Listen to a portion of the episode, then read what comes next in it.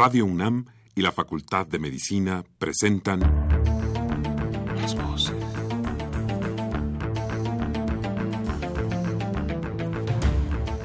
Voces. Las voces. Las voces. Voces. Las voces de la salud. Reflexión y análisis de las ciencias médicas. Acompáñenos.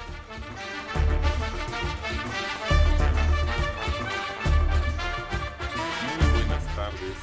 Muy buenas tardes tengan todos ustedes, estimados radioescuchas. La Facultad de Medicina de la Universidad Nacional Autónoma de México y Radio UNAM les dan la más cordial bienvenida a este su programa Las Voces de la Salud. Soy Alejandro Godoy.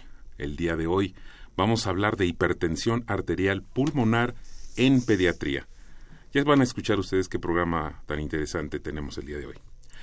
Se encuentra con nosotros para tratar este tema el doctor Humberto García Aguilar. Como siempre, los queremos invitar a que se comuniquen con nosotros a través de nuestros teléfonos, el 55 36 89 89 con dos líneas, o al 01800 505 26 88. Voy a repetirlos, es el 55 36 89 89 con dos líneas o al 01 800 505 26 88 Lada sin costo. Haga el programa con nosotros, háganos sus comentarios, sus sugerencias. Vamos a escuchar en este momento las entrevistas realizadas a los estudiantes de la Facultad de Medicina relacionadas con el tema y volvemos con ustedes.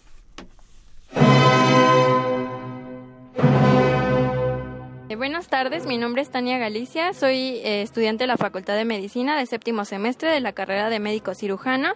Bueno, les voy a hablar sobre un tema muy interesante que es la hipertensión arterial pulmonar. Vamos a tener que esta pues es una condición compleja y de mal pronóstico. Esta vamos a tener que se va a caracterizar por unos por cambios progresivos en las arterias pulmonares. Eh, bueno, estos pues van a conducir al incremento gradual de la resistencia vascular pulmonar. Eh, vamos a tener que las arterias de los pulmones pues van a ser los vasos sanguíneos que transportan sangre desde el corazón hacia los pulmones. Y bueno, si estas se estrechan o se obstruyen, vamos a tener que eh, pues no se va a transportar adecuadamente la cantidad de sangre necesaria.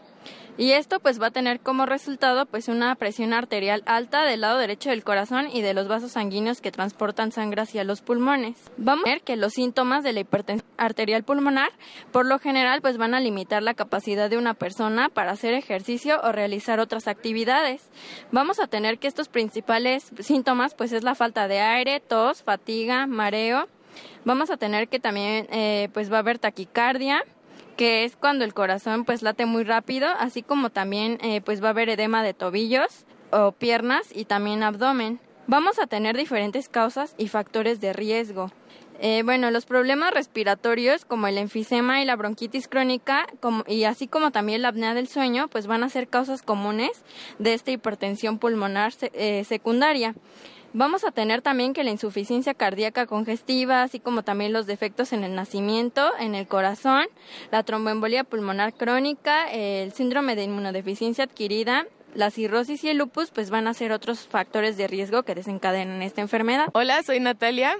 Eh, estudio en la Facultad de Medicina de CEU y la hipertensión arterial es un aumento en la resistencia de las paredes de los vasos que llevan sangre al corazón y eso hace que incremente la presión y salga con más fuerza hacia el del corazón a los pulmones. Eh, puede provocar diferentes síntomas y entre ellos puede ser una dificultad respiratoria y es de tipo hereditario en el recién nacido, es de las más frecuentes. Eh, mi nombre es Liliana y estudio en la Facultad de Medicina de la UNAM. La hipertensión arterial pulmonar es cuando hay una afección de tipo eh, anormal en las arterias que van del corazón a los pulmones y se puede presentar mm, constricción, hipertrofias y principalmente está dada, bueno, en mujeres también en hombres, pero es principalmente en mujeres. Y en el recién nacido se da de tipo hereditaria. Hola, buenas tardes. Me llamo Karima Lorena Alfaro Torres. Soy estudiante de la Facultad de Medicina de séptimo semestre. y bueno, de la carrera médico cirujano. El día de hoy les voy a hablar de una enfermedad muy interesante que es la hipertensión arterial pulmonar.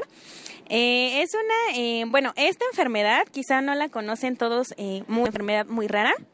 Esta enfermedad puede aparecer a cualquier edad, es decir, que no hay una predisposición de la edad, puede aparecer en cualquier persona, pero eso sí, hay una predisposición eh, más grande en mujeres que en hombres, puede dar en ambos, pero más en mujeres. Este problema, pues en general sí es un problema de salud complejo, es un poco similar a la hipertensión arterial eh, sistémica, ya que el mecanismo, la fisiopatología es un poco similar, debido a que puede haber una vasoconstricción de los vasos, pero bueno, en general, efectivamente, como su nombre lo dice, va a haber eh, un incremento anómalo en relación a la presión de las arterias. Y esto, bueno, puede eh, producir daño porque esto va a conducir eh, la sangre del corazón eh, al pulmón a través del ventrículo derecho. Y bueno, esta parte pues va a estar afectada. Por otro lado, pues como ya les comentaba, va a afectar a pequeñas arterias pulmonares. ¿Y esto cómo se va a dar? Pues va a haber un estrechamiento de estas pequeñas arterias, por lo que la sangre efectivamente ya no va a pasar adecuadamente, ya eh, va a ser un poquito más complicado que pase. ¿Por qué? Porque va a haber una obstrucción eh, de los vasos y bueno, además de que esto va a producir que haya un descenso, pues sí, en la superficie vascular y bueno, vamos a hablar un poquito más de los síntomas. Eh, va a haber vasoconstricción, como ya les decía, ¿qué es vasoconstricción? Que efectivamente eh, los vasos van a reducirse su calibre, su calibre y por ende la sangre ya no va a pasar adecuadamente. Por otro lado, ¿qué significa una hipertrofia? Hipertrofia, en este caso que es del músculo liso, va a ser que va a haber un aumento del volumen de este músculo liso Además de que también va a haber una hipertrofia a nivel ventricular derecho. Esto es decir, que también va a haber un aumento del volumen de este ventrículo. ¿Y por qué del ventrículo derecho? Porque de ahí eh, van a llegar ahí los vasos del pulmón al corazón. Bueno, a través de la aurícula derecha que pasan al ventrículo derecho. Por otro lado, va, a haber eh, un incremento en la presión, efectivamente. La arteria, que es una arteria eh, que está efectivamente y directamente asociada al corazón. Por otro lado, bueno, ya hablamos de los síntomas, vamos a ver que también es una enfermedad idiopática. ¿Qué es esto? Que bueno, no se sabe la causa, pero otros factores pueden ser que es una enfermedad de tipo hereditario, tiene un porcentaje de heredabilidad importante. Y bueno, también puede ser inducida por ciertos fármacos y por ciertas toxinas. por último, bueno, en general también esta es una enfermedad que comúnmente va a estar relacionada con otras enfermedades, como pueden ser VIH, otro tipo de enfermedades, la anemia. Hay varios tipos de anemia. Esta se relaciona con la anemia hemolítica. Y bueno, además también se puede relacionar con una hipertensión pulmonar que es persistente, esto es decir que, em, que bueno, está ahí presente todo el tiempo del recién nacido. Y bueno, eh, por el momento, esto es lo que yo les voy a hablar de hipertensión pulmonar, em, que bueno, como ya les decía, es una enfermedad compleja y muy interesante. Y esto es como una pequeña introducción al tema.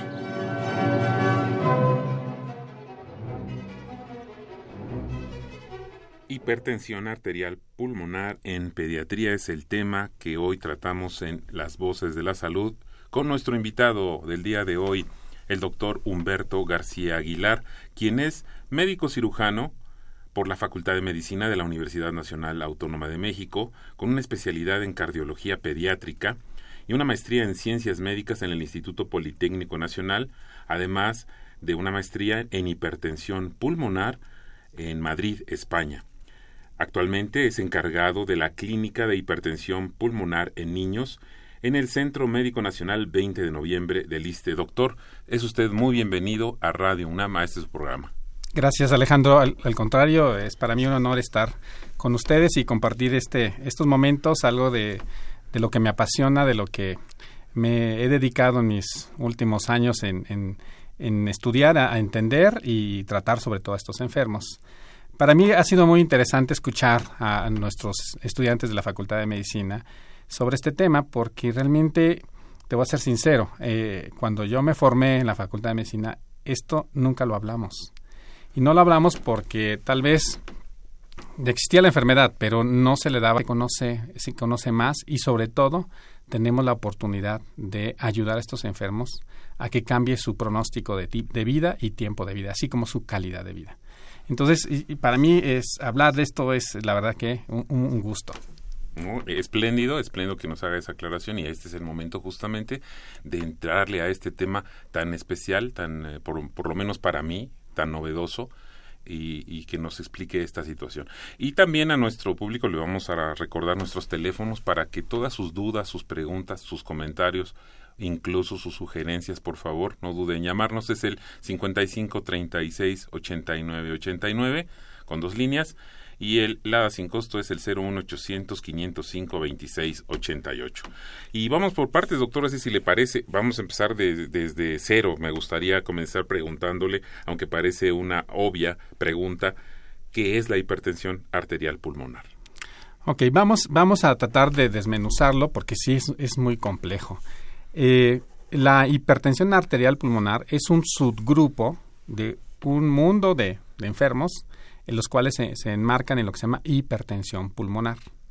Entonces suena casi igual, pero no es lo mismo. Hipertensión pulmonar es el incremento de la presión media en la arteria pulmonar más de 25 milímetros de mercurio. Pero bueno, eso tampoco dice mucho.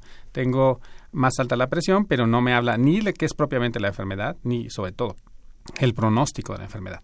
Entonces, eh, la hipertensión pulmonar eh, es un, acontecimiento donde se ve afectada la circulación pulmonar, tanto a nivel arterial como a nivel venoso.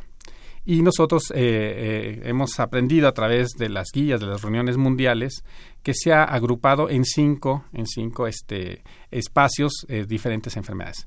La hipertensión ANAR, la que nos vamos a dedicar el día de hoy, está en el grupo 1. Es, es una sub división de este mundo de, hipertensos pulmonares y tiene algunas características que, características que voy a comentar más adelante.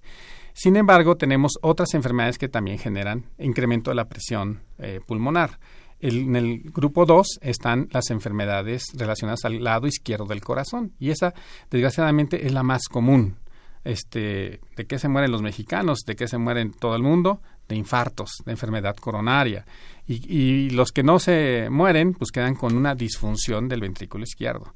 Y la disfunción del ventrículo izquierdo va a generar este eh, incremento de la presión de la aurícula izquierda, incremento de la presión venosa pulmonar y de forma retrógrada e, incremento de la presión pulmonar. Entonces, ese es el grupo 2 que llamamos eh, hipertensión pulmonar postcapilar y es una hipertensión venocapilar. Y es muy importante conocer esto porque sabemos que hay fármacos para tratar hipertensión arterial pulmonar. Sin embargo, si yo no entiendo bien este concepto y tengo a un paciente con una enfermedad eh, del lado izquierdo del corazón, eh, también puede ser un problema valvular, por ejemplo, y yo lo trato con estos fármacos, lo voy a agravar. Incluso se puede morir este paciente. ¿Por qué? Porque genera eh, un, un, cambio que el cuerpo ha, hecho como adaptación, dilata la, circulación eh, arterial pulmonar y los pacientes caen en edema agudo pulmonar. Así es tan importante de, identificar estas causas. Entonces, es el grupo 2 de la clasificación mundial de NISA de 2013, donde eh, entra al lado izquierdo del corazón. Ahí entran niños también. Tenemos muchos niños que tienen cardiopatías congénitas del lado izquierdo, como puede ser una coartación aórtica, una estrechez de la válvula aórtica, este, o un mal desarrollo del ventrículo izquierdo, que van a tener hipertensión pulmonar postcapilar o hipertensión pulmonar por patología izquierda. Es el grupo 2. El grupo 3 de hipertensión pulmonar son los pacientes con problemas pulmonares. Eh, eh, oía en, las entrevistas de los estudiantes que hablaban de POC, que hablaban de este, enfermedad, de otro tipo de enfermedades eh, inflamatorias. Aquí la causa de la hipertensión pulmonar es la hipoxia crónica. La falta de una buena oxigenación genera vasoconstricción pulmonar y incrementan la presión pulmonar, pero no es hipertensión arterial pulmonar, es grupo 3 de HP, no tiene la A.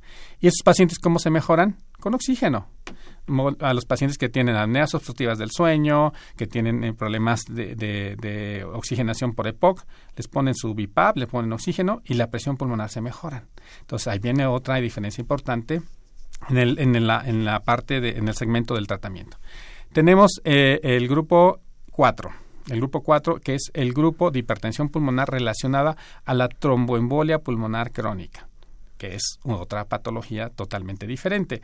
Y ahí eh, son pacientes que tienen casi siempre problemas venosos periféricos, eh, insuficiencia venosa de las piernas, por ejemplo, que generan trombos. Estos se desprenden, viajan por la circulación venosa, llegan a la aurícula derecha, ventrículo derecho y circulación pulmonar obstruyendo. ¿Y qué pasa? Se incrementa la presión pulmonar. Estos pacientes se mejoran con cirugía. Si, si este coágulo que se formó y tapó el pulmón está accesible, el cirujano entra, lo quita y cura al paciente. Esa es la hipertensión pulmonar tromboembólica crónica. Sin embargo, hay una parte de estos enfermos que los coágulos están tan distales que la cirugía no es posible, no, es accesible eh, cuando estas eh, obstrucciones están fuera del alcance del cirujano y estos pacientes sí ya tienen un tratamiento específico, es un fármaco nuevo, este que, tiene reciente aparición en México, que se llama Riosiguat, y este medicamento trabaja parecido al sildenafil, pero eh, tiene algunas diferencias este, que lo hacen específico para esta enfermedad. Y finalmente tenemos el grupo 5, que es el grupo de enfermedades que no sabemos por qué se le sube la presión pulmonar.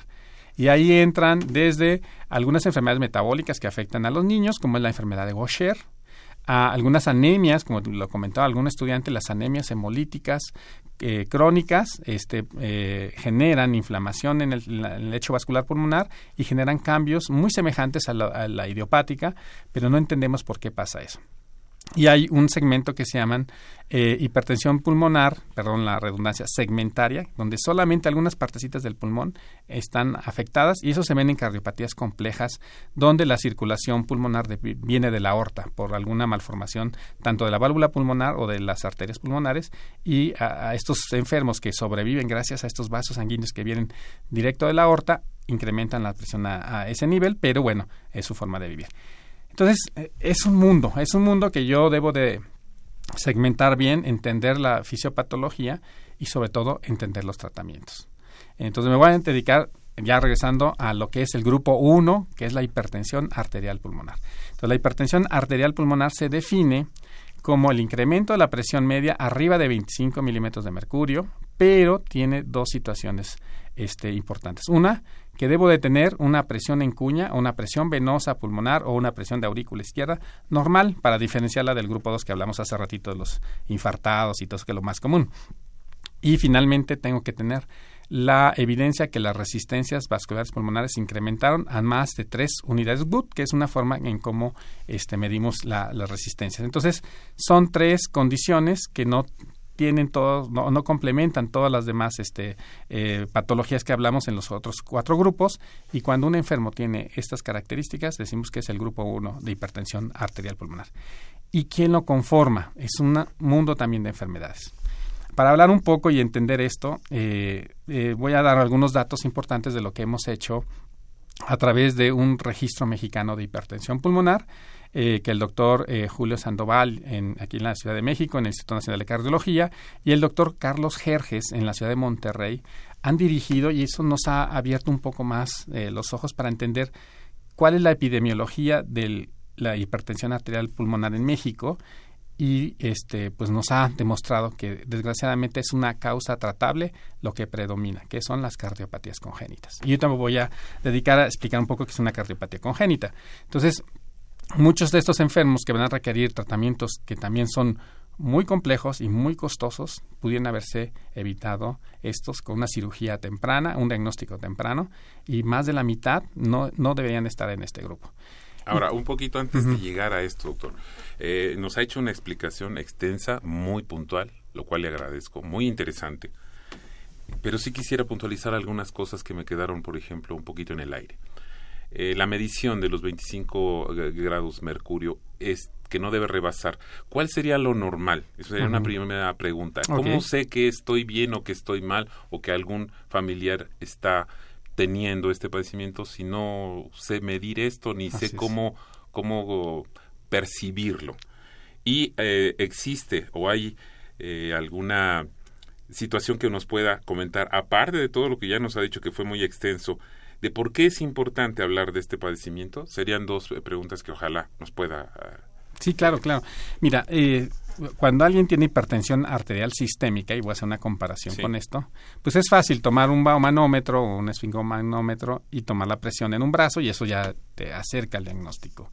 Yo no puedo hacer con un instrumento externo la medición de la presión en la circulación pulmonar, porque tenemos en la caja torácica, es, muy complicado. duda de entender cómo se puede medir esto. El diagnóstico del que comenté, de la definición de hipertensión arterial pulmonar, desgraciadamente es por cateterismo cardíaco. Entonces el cateterismo cardíaco es el único, hasta el momento, la única herramienta que me va a dar estos tres valores. Mayor de 25 milímetros de mercurio, la presión media en la arteria pulmonar, eh, una presión en cuña o de enclavamiento, o si se puede medir una telediastólica del ventrículo izquierdo, o sea, a través de un cateterismo izquierdo también, eh, menor de 15 milímetros de mercurio y unas resistencias calculadas de más de 3 unidades Watt. Es el cateterismo pero ¿cómo la puedo sospechar o cómo puedo medirla de forma indirecta? A través de un ecocardiograma. Hay eh, señales clínicas y hay otros métodos diagnósticos que me pueden hacer sospechar. Y me voy así, como lo empecé, como lo más complejo con lo último, que es el cateterismo, me voy hacia atrás, el electrocardiograma.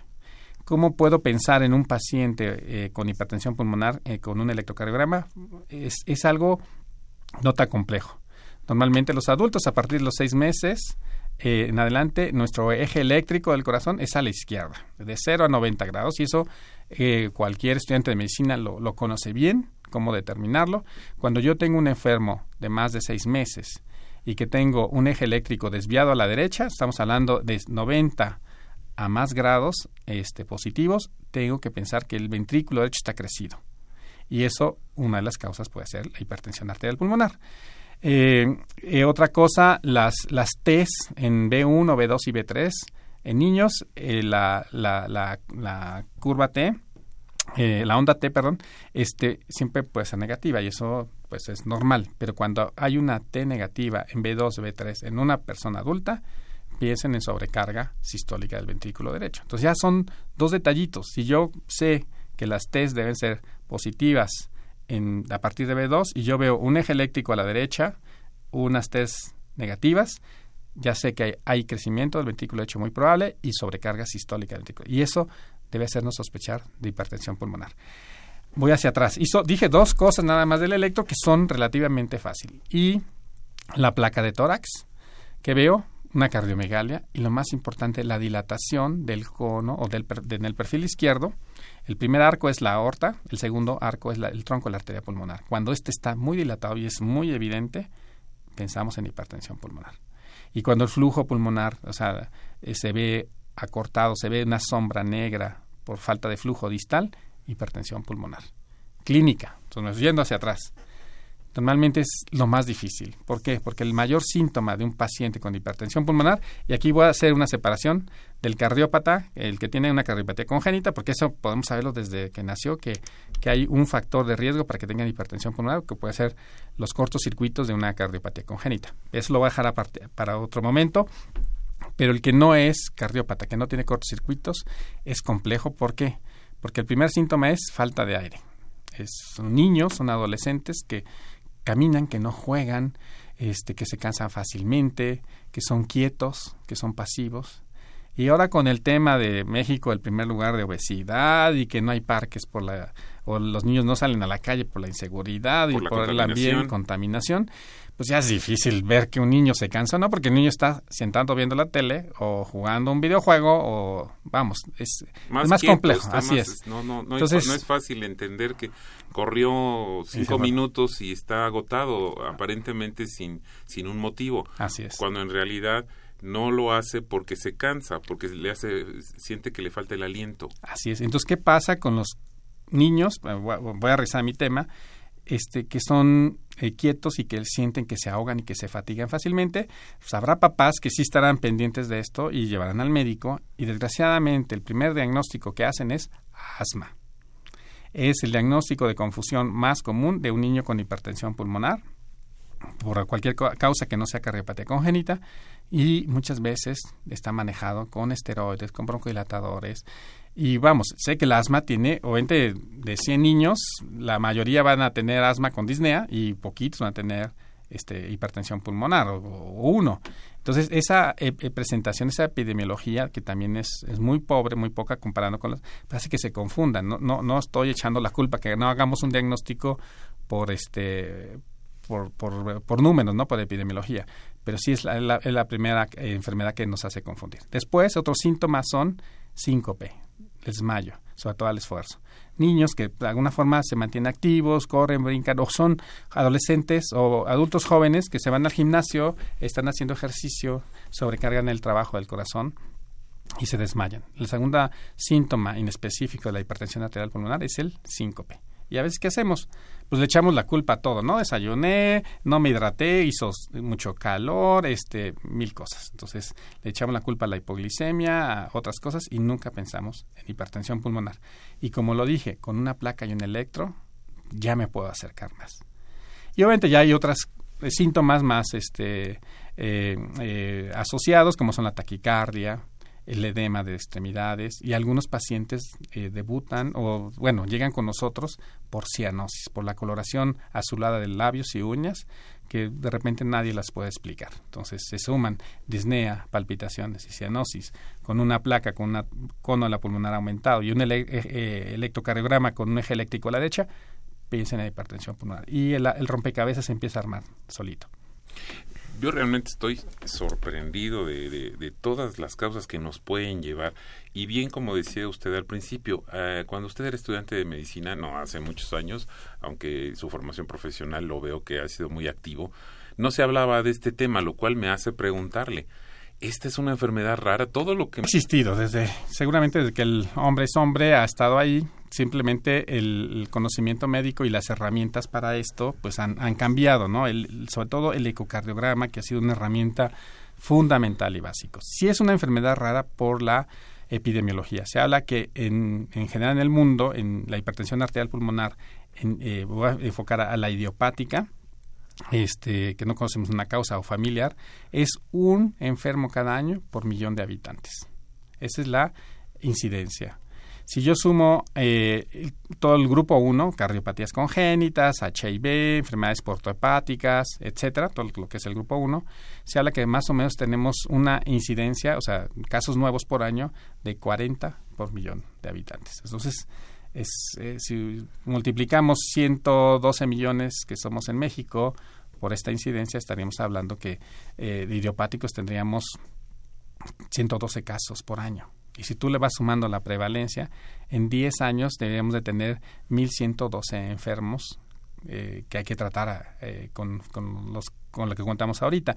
Y si sumo todo el grupo, estamos hablando que son pues como 4.000 enfermos por año si no cuentas no me salen, no, 400 enfermos por año. 400. Así es. Y si le vamos sumando, tendríamos que tener por lo menos 4.000 niños en una, en, una, en una prevalencia de 10 años que tratar. Y desgraciadamente no los tenemos.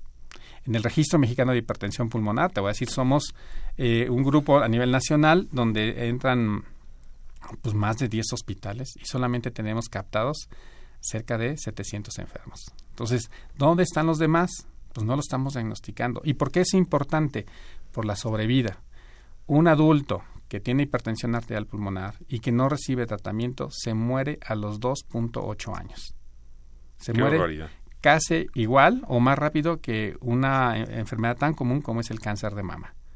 Entonces, esta patología tiene un comportamiento oncológico por un poco por la biopatología y por la esperanza de vida sin tratamiento muy grave. Y un niño es peor la enfermedad es más agresiva y un niño que no requiere tratamiento, que no recibe tratamiento, perdón, fallece al año o antes del año. Entonces ahí está la importancia y ahí está mi inquietud y un poco de mi interés de difundir todo esto porque podemos cambiar la perspectiva de vida y sobre todo la calidad de vida con las armas que tenemos que son los fármacos ahorita.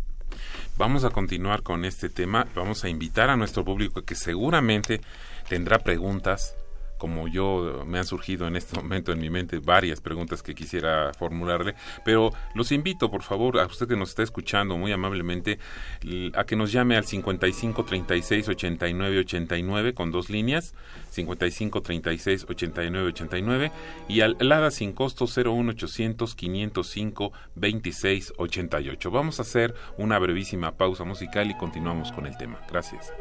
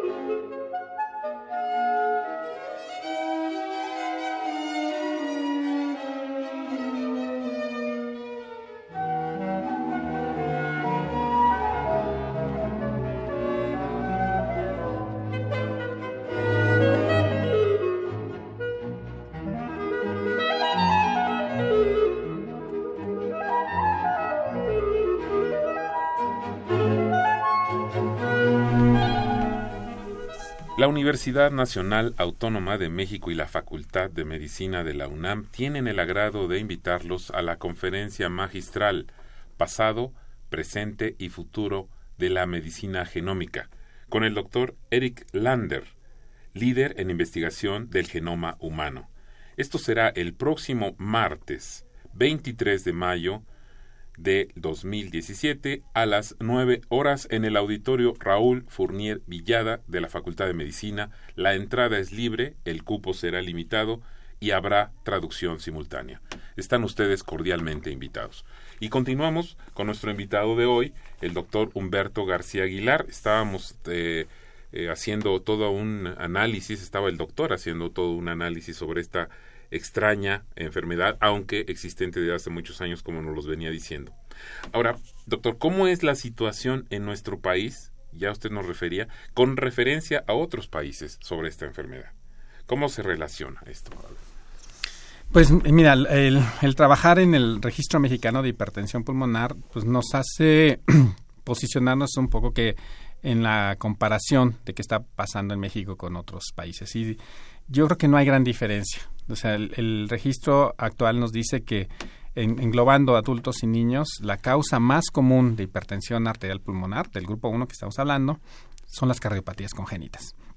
Y aquí voy a tomar esta parte porque es muy importante mencionar que las cardiopatías congénitas es una anomalía del desarrollo muy común. Se habla que de cada mil niños que nacen, entre 8 y 10 pudieran tener una cardiopatía congénita. Entonces, va a ser un, número más, eh, pues, que impacte más. El año pasado en México nacieron dos, millones de, mexicanitos. Si yo hago una multiplicación por la incidencia de cardiopatías congénitas, estamos hablando que entre 16 mil y 20 mil recién nacidos el año pasado pudieron haber tenido una cardiopatía congénita. Y de estos, la mitad aproximadamente sabemos que van a ser cardiopatías complejas eh, con una repercusión importante y que van a requerir una intervención al año eh, antes del año.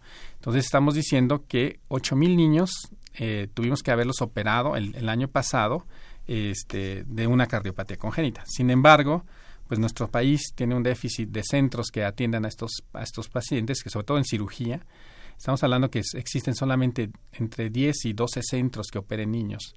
Y eh, con la posibilidad que me equivoque, el año pasado solo llegaremos, a haber operado unos cuatro mil niños. Entonces, ¿qué, ¿qué, significa todo esto? Que le debemos nuestro sistema de salud, nuestros, eh, nosotros como médicos, le debemos a estos niños que nacieron el año pasado a la mitad una cirugía que les puede salvar la vida y sobre todo que les puede evitar la secuela de hipertensión pulmonar. Y si lo vemos en costos, un paciente con hipertensión pulmonar, que es un estudio que estamos haciendo en el Centro Médico Nacional de 20 de noviembre, del impacto y la carga de la enfermedad a la institución, nos cuesta 2 millones de pesos, un paciente grave, eh, tratarlo al año, para que siga vivo. 2 millones de pesos. Con esa cantidad, seguramente a nivel institucional pudimos haber operado fácil a lo mejor unos 10, si no un poco más, de pacientes.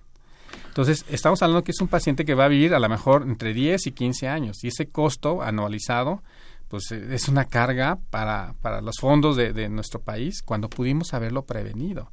Y eso estoy hablando de dinero y, lo, lo, hago porque pues si, si alguien que toma decisiones tiene que escuchar esto de que le debemos a nuestros niños eh, una atención en cuanto a la salud cardiovascular y cirugías, acceso a una intervención quirúrgica que le salve la vida y que le evite lo que más tememos que es la hipertensión pulmonar, esto, y que al final va a repercutir en el gasto, pues lo que hacemos con los que no lo hacemos, no los operamos y que finalmente tengo que tratar yo con, fármacos para hipertensión pulmonar. esa es la, la presentación en cuanto a la mayoría de lo que hemos registrado como causa de hipertensión pulmonar. Y es algo que se parece, regresando a la pregunta, a España. España, ellos en su registro están muy parecidos y en niños está más elevado. Y eso que ellos también tienen este, un sistema de salud con, un poco más desarrollado que nosotros. Y en China. En otros países como eh, Europa, como hablemos por ejemplo de, de Inglaterra o de Francia o de Suiza, pues la incidencia de las cardiopatías congénitas sí han tenido una repercusión importante por el diagnóstico prenatal allá el diagnóstico prenatal, que es muy avanzado, pues, ha, pues pues, tomado otra, otra conducta en relación a la decisión de que si nace o no un bebé con una cardiopatía congénita y eso ha hecho que la decisión de interrumpir un embarazo repercuta en su, en su incidencia de, de cardiopatías congénitas y por eso ven, ven menos. Pero realmente en, en la proporción con otros países creo que estamos igual.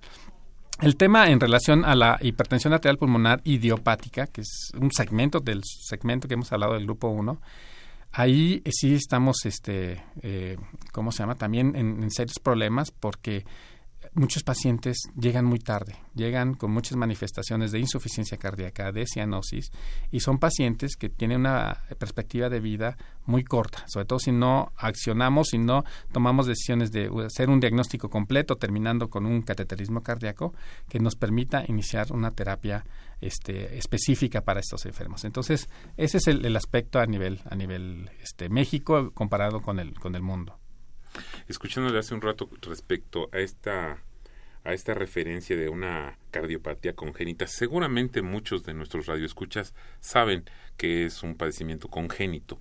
¿No nos podría explicar para los que no tenemos eh, muy claro esta situación de qué es, eh, en este caso, una cardiopatía congénita? ¿Cómo, cómo es que pasa de, de padres a hijos y por qué? ¿Cuáles serían las razones?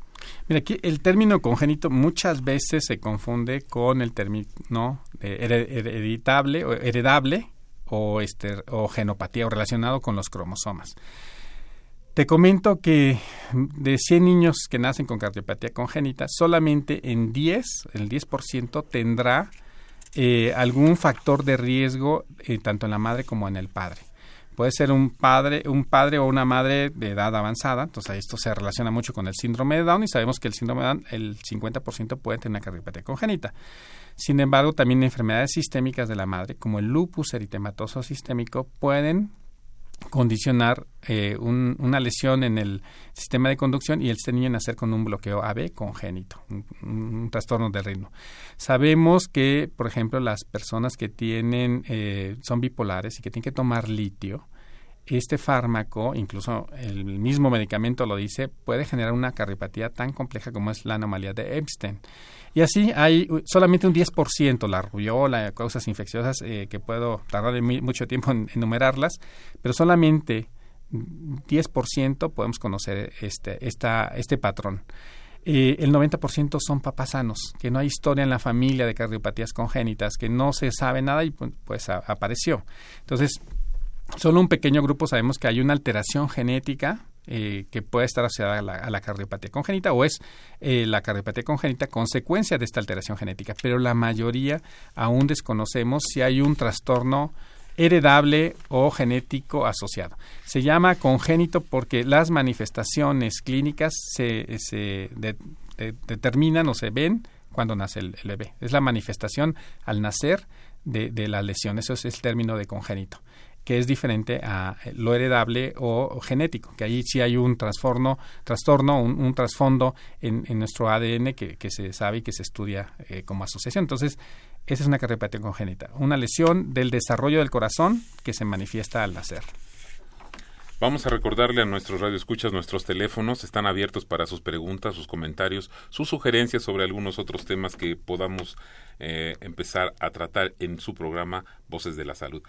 Son el 55 36 89 89 con dos líneas y el 01 800 505 26 88. Ya tenemos algunas preguntas de nuestros radioescuchas, doctor. Mire, la señora Hilda de San Román hace un comentario que me parece interesante. A ver qué, qué opina usted. Escuchando al doctor García explicar sobre esta enfermedad, me vino a la mente la imagen de alguien que está buscando y buscando en un gran bolso.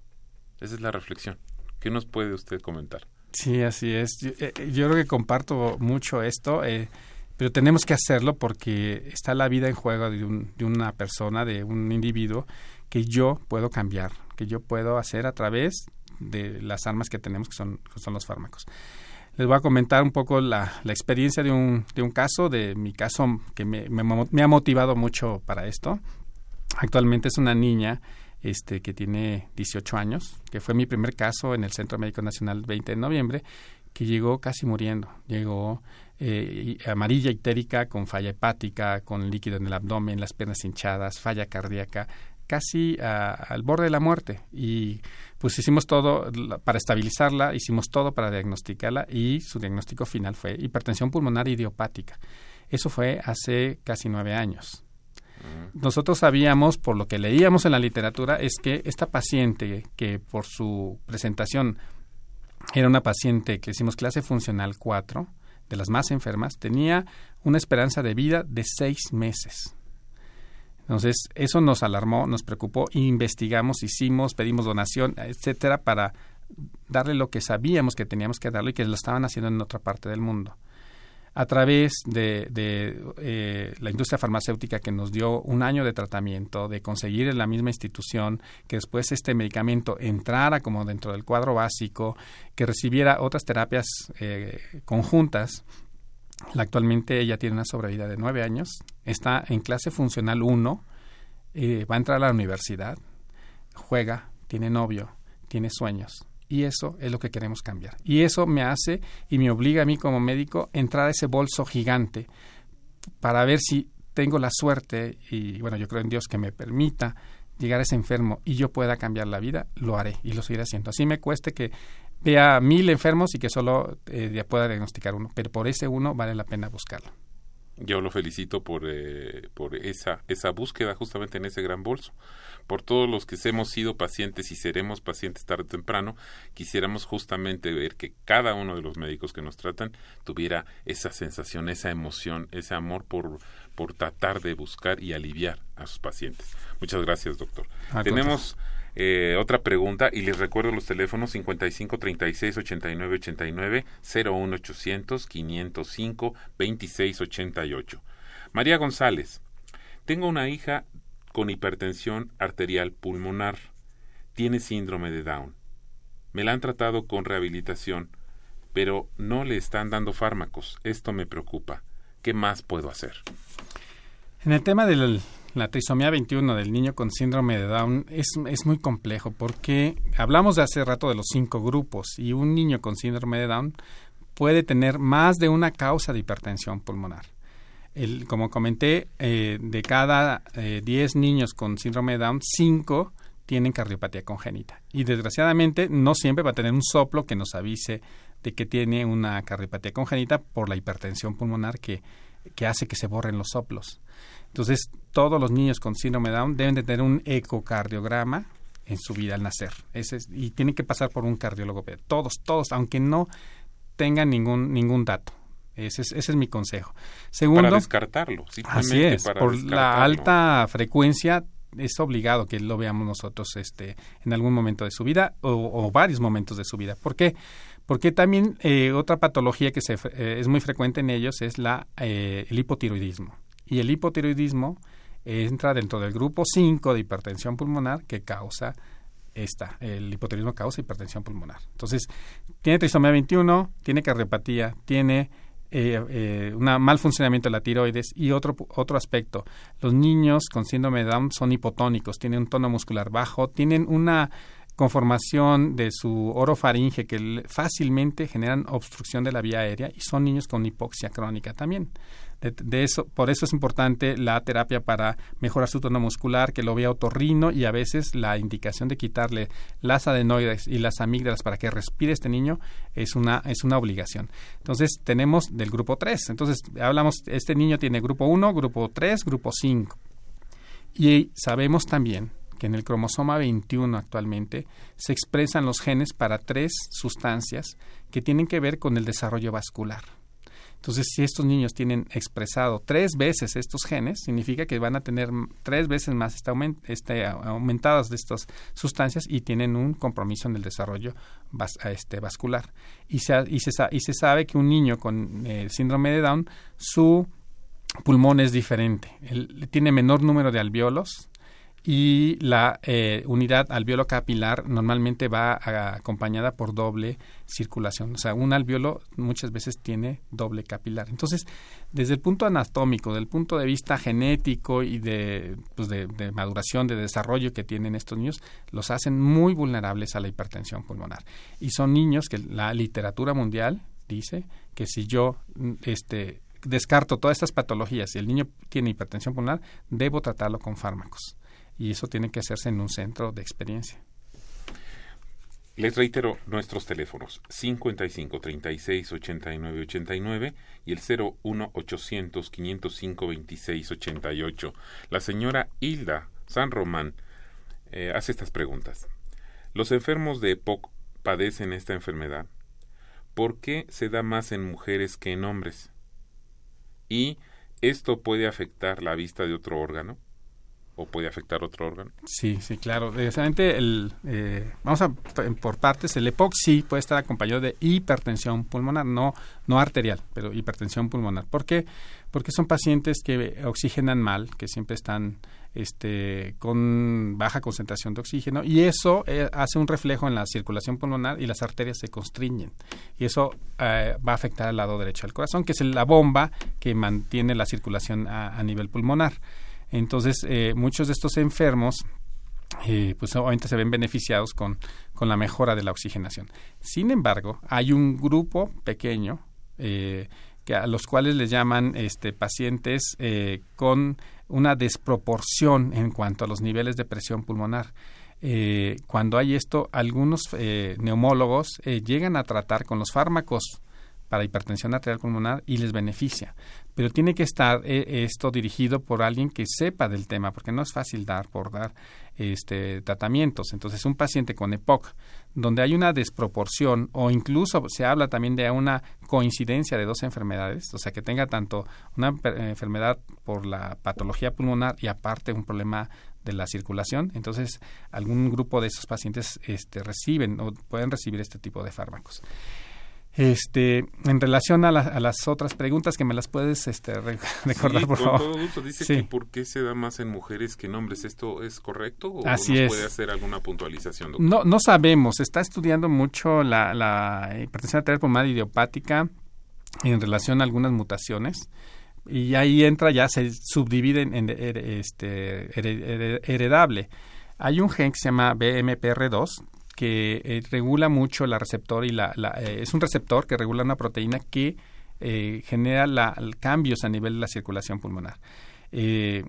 no sabemos exactamente por qué predomina más en, este, este grupo de mutaciones en mujeres que en niños. No, no, no tenemos una respuesta. En mujeres en hombres, perdón mi teoría es que el, pues la enfermedad es más grave en niños. Seguramente solo estamos viendo el pico del iceberg y que mm, si investigamos y hacemos más diagnósticos temprano, podremos ver que a lo mejor las cosas no son tan diferentes. Sin embargo, sobreviven más las mujeres y por eso son las que vemos en este pico de, del iceberg. Entonces, no tengo una respuesta clara ni, ni hasta el momento creo que la haya para que explique por qué más en mujeres, pero esa es mi teoría que las mujeres resisten más y por eso son las que más sobreviven y llegan a, los diagnósticos. Y la otra pregunta es que si esto puede afectar la vista de otro órgano. Sí, eh, casi siempre eh, estos pacientes, eh, por eso hay que seguirlos estrechamente. Si no tienen hipotiroidismo, llegan a, desarrollarlo, pues, sobre todo cuando la enfermedad está muy inestable. hace rato hablé que el hipotiroidismo causa hipertensión pulmonar. tratamos el hipotiroidismo y se cura la hipertensión pulmonar. Sin embargo, hay pacientes que tienen hipertensión pulmonar y que en el transcurso, sobre todo en las etapas finales, empiezan a tener disfunción de la tiroides y esto agrava la enfermedad. Entonces hay que tratar. Entonces la tiroides es un, punto. La otra es el corazón. Como hay dilatación de las aurículas, esta dilatación es promotora de arritmias y las arritmias auriculares también es una de causas de muerte en esta enfermedad. Entonces, eh, ese es otro órgano y desgraciadamente el paciente se manifiesta cuando el corazón está afectado, la disnea, el síncope que hablé, es por problema del corazón, no, no de la circulación. Ahí es cuando fracasa el corazón, es cuando nos avisa. Y desgraciadamente cuando el corazón fracasa definitivamente es cuando el paciente muere. Entonces hay que cuidar, no solamente dar el tratamiento para la circulación o los vasos arteriales pulmonares, sino también tratar el corazón derecho. Entonces hay que, eh, hay que hacer una serie de combinación de, tratamientos para estos dos eh, sitios. Y obviamente pues, son pacientes que alguna vez... Eh, eh, si se les propone algún tratamiento quirúrgico, que es un abrirse un hoyo en la aurícula, hacerle una septostomía, se desaturan, tienen hipoxemia y empiezan a tener otros compromisos, por ejemplo, a nivel sanguíneo, empiezan a hacer poliglobulia, que significa que incrementa por la misma hipoxia, el riñón responde formando más sangre, hay poliglobulia y esto genera cambios en la viscosidad, favorece trombos y bueno, es al final el sistema hematopoyético también se ve afectado. Entonces sí, es una cadenita una que va a tener consecuencias a otros órganos. Les reitero nuestros teléfonos, tenemos todavía unos minutos, aproximadamente unos seis minutos para responder alguna de sus preguntas. 55 36 89 89 y el sin costo 01800 505 26 88. Doctor, ya mm, habló sobre los síntomas o algunos síntomas, también de lo difícil o más bien complicado que resulta ser un diagnóstico, así como cómo se parece o se puede parecer a otras enfermedades y qué pruebas o análisis se deben realizar. Ya nos habló de todo esto. Me lleva a hacerle esta pregunta. ¿Para esta enfermedad hay cura? ¿Hay tratamiento? Sí hay tratamiento, todavía no se ha llegado a, desarrollar una cura, pero yo tengo fe que, que la gente que, que, le gusta la investigación, que le gusta estos retos, eh, trabajemos más y, y podamos encontrar algo que pudiera ayudar más eh, de forma definitiva a estos enfermos. Es una enfermedad eh, desde el punto de vista, y lo digo como médico, y perdón si me están escuchando pacientes, eh, fascinante porque uno conforme va entendiendo qué es lo que pasa, qué pasa desde el nivel molecular, nivel celular, nivel este eh, a nivel de órganos, eh, sistemas y del propio enfermo, uno se da cuenta qué tan complejo es. Eh, a mí me sorprende muchas veces un paciente muy enfermo, pero con una actitud hacia la vida tan positiva y son los pacientes que mejor están. Y otros no tan enfermos, pero ese componente psicológico, emocional, los hace ver más enfermos. Entonces, desde la molécula que sé que está chueca hasta el enfermo que no está tan enfermo y que la parte de cómo vive su enfermedad hace que se conjunte todo y se exprese en un, eh, en un mecanismo fisiopatológico que yo entienda la enfermedad, eso es lo fascinante. Y lo segundo es entender cómo están desarrollándose los fármacos, estas moléculas que van a intervenir en la, en la mejoría de estos enfermos, como un medicamento que es un antagonista de los receptores de endotelina hace que este vaso sanguíneo se dilate, que bajen sus resistencias, que promueva una remodelación y que estos cambios que ya histológicos que ya eh, conocemos bien desde un vaso totalmente ocluido que les hemos le lesiones lesiones plexiformes a estos vasos totalmente trombosados por, por eh, la activación del sistema de coagulación in, situ, este, cambien. Entonces yo entiendo cómo una molécula como es un antagonista de los receptores de la endotelina, que es mi tratamiento que yo estoy dando, modifica el curso clínico de estos enfermos. O como el famoso Viagra, que todo el mundo habla de él, e incluso muchos médicos lo dan a niños, adultos, a todos con hipertensión, pero a veces no entienden ni siquiera el mecanismo. ¿Cómo es que el, el Viagra hace que el óxido nítrico que está produciendo se mantenga, haga la producción de, del GMP cíclico y cómo el Viagra hace que bloquee la destrucción del GMP cíclico y este paciente mejore. O cómo este mismo paciente se empeora porque deja de producir óxido nítrico. Entonces viene un segundo fármaco que hace lo mismo, activa la guanilidato ciclasa, forma más moléculas de energía y este paciente mejora. Y así entiendo las moléculas, cómo trabajan y entiendo la fisiopatología y cómo mejora mi enfermo. Tenemos una pregunta de la señora Virginia Zamora, un joven de 20 años con síndrome de Down, ¿qué estudios se tiene que realizar para descartar esta enfermedad? Ya lo comentamos, eh, este chico si no tiene cardiopatía congénita, sí debe el médico que lo, que lo ve, por lo menos tomarle un perfil tiroideo de forma a lo mejor bianual, tomar un electrocardiograma y una placa de tórax. A veces si es posible eh, pedir un ecocardiograma, ecocardiograma que nos permita estimar la presión pulmonar también sería una herramienta importante. Pero obviamente esto es en una segunda fase. Yo creo que la parte clínica, la parte del gabinete básico, como es un electro y una placa, nos puede hablar mucho. Tenemos una última pregunta de nuestro público y después yo le pediría alguna reflexión final para cerrar nuestro programa del día de hoy. Eh, el señor licenciado eh, Fernando Avilés dice, yo he padecido bronquitis y me ha dolido el pulmón derecho y empecé a sentir una leve insuficiencia respiratoria. En ocasiones siento como un brinco en el corazón. ¿Qué me recomienda? ¿Puede haber riesgo de un ataque al corazón o al pulmón? yo creo que si, si hay algún aspecto ahí pulmonar, el neumólogo nos va a ayudar muchísimo. Si es una bronquitis este, ya crónica, seguramente debe un componente de oxigenación y yo creo que eh, me preocuparía primero ver que, que, esté oxigenando bien, ver si con los broncodilatadores o con los antiinflamatorios que se usan usted puede estar mejor. Pero el corazón y el pulmón son dos órganos que van de la mano. Si uno se enferma, el otro, eh, el otro igual. Entonces creo que debe atenderse eso con un, con un neumólogo que, que ayude a ver si está oxigenando bien y qué hacer para que oxigene mejor como siempre, eh, la sugerencia para todos nuestros radioescuchas es que tienen que ir al médico a ser bien diagnosticados, a tener un seguimiento. Finalmente, doctor eh, Humberto García Aguilar, ¿nos puede hacer una reflexión final eh, para concluir nuestro programa el día de hoy? Claro. La hipertensión arterial pulmonar es una enfermedad catastrófica porque va a cortar la esperanza de vida de los enfermos, y más si son niños. Un niño, como lo comenté, muere antes del año si no recibe un tratamiento específico. Por eso es importante que el médico eh, que de primer contacto entienda y conozca esta enfermedad. Es una enfermedad que debemos hablar más, que tenemos que eh, ampliar el conocimiento desde la Facultad de Medicina, desde nuestras prácticas clínicas, desde el internado de pregrado, porque eso nos va a ayudar a hacer el tamiz y, em, que me ayuden a diagnosticarlos temprano, porque hay tratamientos que cambian la vida. Eh, el otro aspecto es que los síntomas son inespecíficos, que la disnea, el síncope, la cianosis es lo más común, pero muchas enfermedades lo causan, las enfermedades pulmonares también dan cianosis, pero de ahí es el arte médico, ese, ese espíritu, esa, esa capacidad del médico de distinguir síntomas muy parecidos con enfermedades semejantes. Y finalmente la parte de tratamiento tenemos una deuda. Desgraciadamente, en México contamos con muchos fármacos para hipertensión pulmonar, pero pocas instituciones lo tienen. Son tratamientos muy caros y creo que tenemos que trabajar eh, médicos, pacientes y sistema de salud para que todos tengan acceso a ellos. Doctor, muchísimas gracias por su gran, gran explicación, su brillante eh, ponencia el día de hoy, la, la catalogaría de esa manera.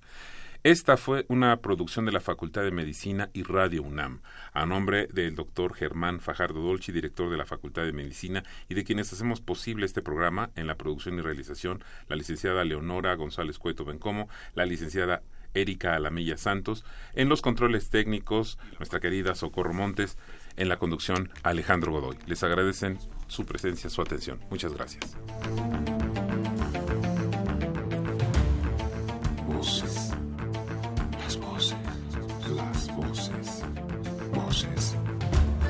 Las voces de la salud. Reflexión y análisis de las ciencias médicas.